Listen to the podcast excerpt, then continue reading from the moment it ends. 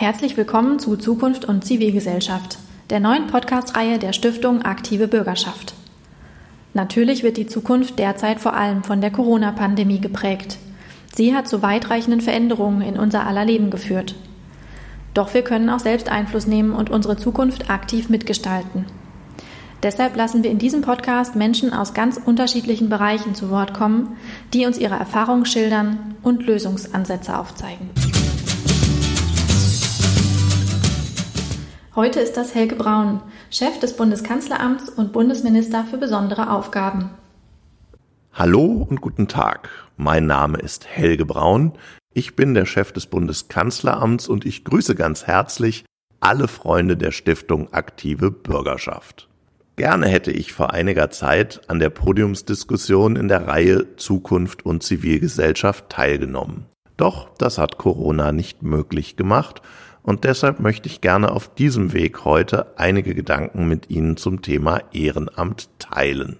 Mein erster Gedanke Ehrenamt ist systemrelevant. Mancher macht sich ja Sorgen, ob das Ehrenamt in einer Krise wie dieser Pandemie auch in die Krise gerät. Meine Erfahrung, und das sage ich aus tiefstem Herzen als jemand, der sowohl die Flüchtlingskrise als auch die Corona-Pandemie aus dem Kanzleramt heraus erlebt hat, in Zeiten der Krise beweist sich die Stärke unserer Zivilgesellschaft und die Bedeutung des Ehrenamts. So ist es dem Staat zum Beispiel in der Flüchtlingskrise gelungen, in etwa anderthalb Jahren eine Million Asylverfahren durchzuführen. Aber eine Million Flüchtlinge zu begleiten, sie vom ersten Tag an zu versorgen und ihnen Unterstützung bei Integration und Sprache zu geben, dazu bedurfte es des Ehrenamts. Und das ist kein Versagen unseres Landes, sondern das ist unsere besondere Stärke. Und etwas Ähnliches haben wir jetzt in der Corona-Pandemie erlebt.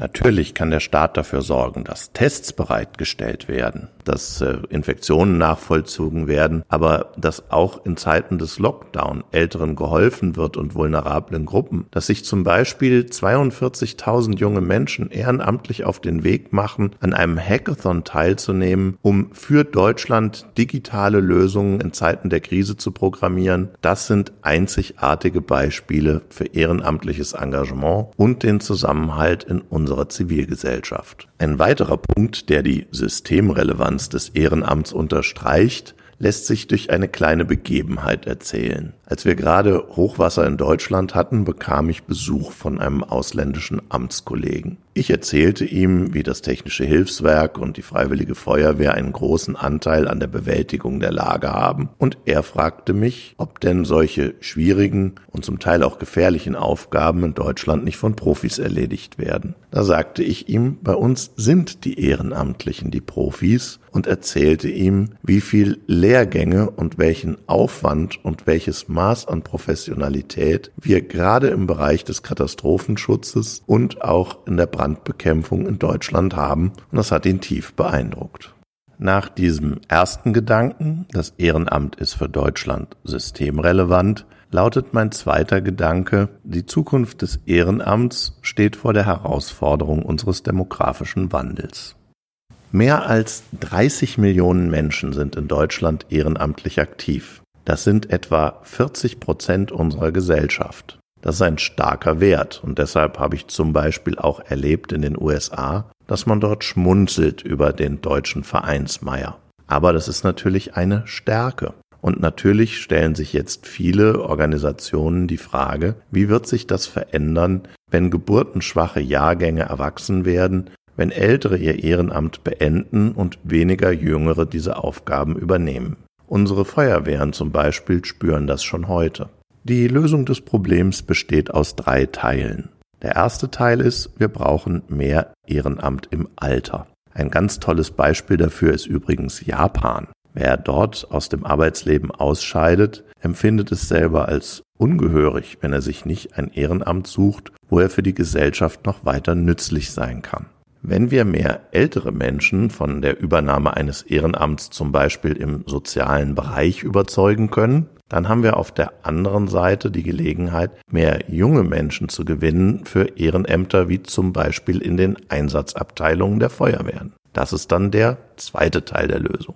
Der dritte Teil der Lösung hat nicht unmittelbar etwas mit Demografie zu tun, aber mit der Veränderung unserer Gesellschaft. Wir wissen, dass Ehrenamt etwas ist, was sich familiär fortsetzt. Das heißt, der Teil der Gesellschaft, wo schon die Eltern ehrenamtlich aktiv sind, da sind es häufig auch die Jungen. Und wenn jetzt in unserer Gesellschaft auch viele Leute leben, die eben dieses Ehrenamt nicht kennengelernt haben, dann müssen wir sie neu dafür begeistern.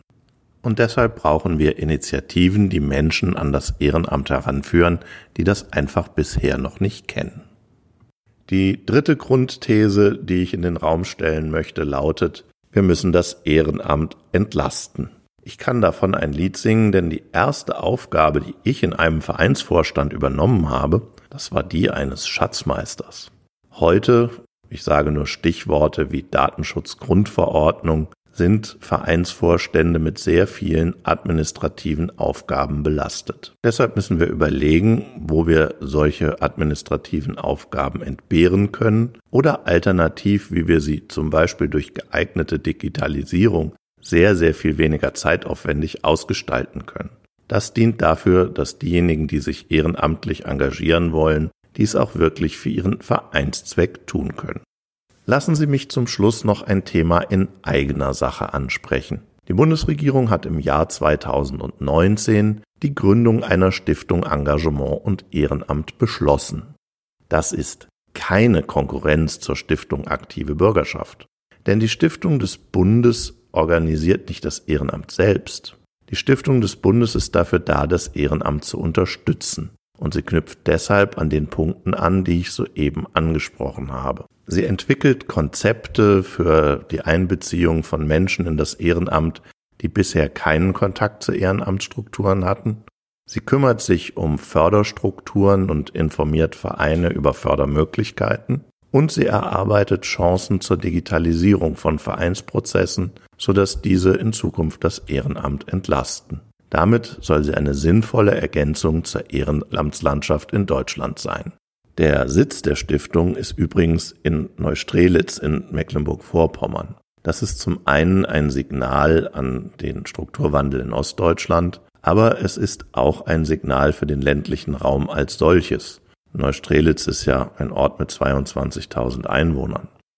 In weniger dicht besiedelten Regionen ist es ganz natürlich, dass es schwieriger ist, genügend Menschen zu finden, die sich für eine bestimmte Sache engagieren wollen. Deshalb ist die Stärkung des Ehrenamts im ländlichen Raum auch eine wichtige Aufgabe. Denn zum einen wollen wir gleichwertige Lebensverhältnisse, das heißt, Angebote, die wir in städtischen Regionen haben, die soll es auch in ländlichen Regionen geben. Und zum anderen verändert sich auch die Struktur des ländlichen Raums. Vieles, was dort bisher in Familienstrukturen geleistet wurde, braucht heute auch dort ehrenamtliche Unterstützung. Es gibt in unserer komplexen Welt so viel zu tun fürs Ehrenamt. Vom Einsetzen für Frieden und Völkerverständigung, die Bewältigung des Klimawandels, die Stärkung des Zusammenhalts in unserer Gesellschaft oder die Unterstützung von Menschen in sozialen Lagen.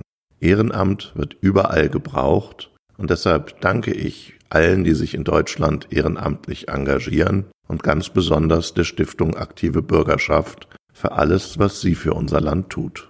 Vielen Dank fürs Zuhören.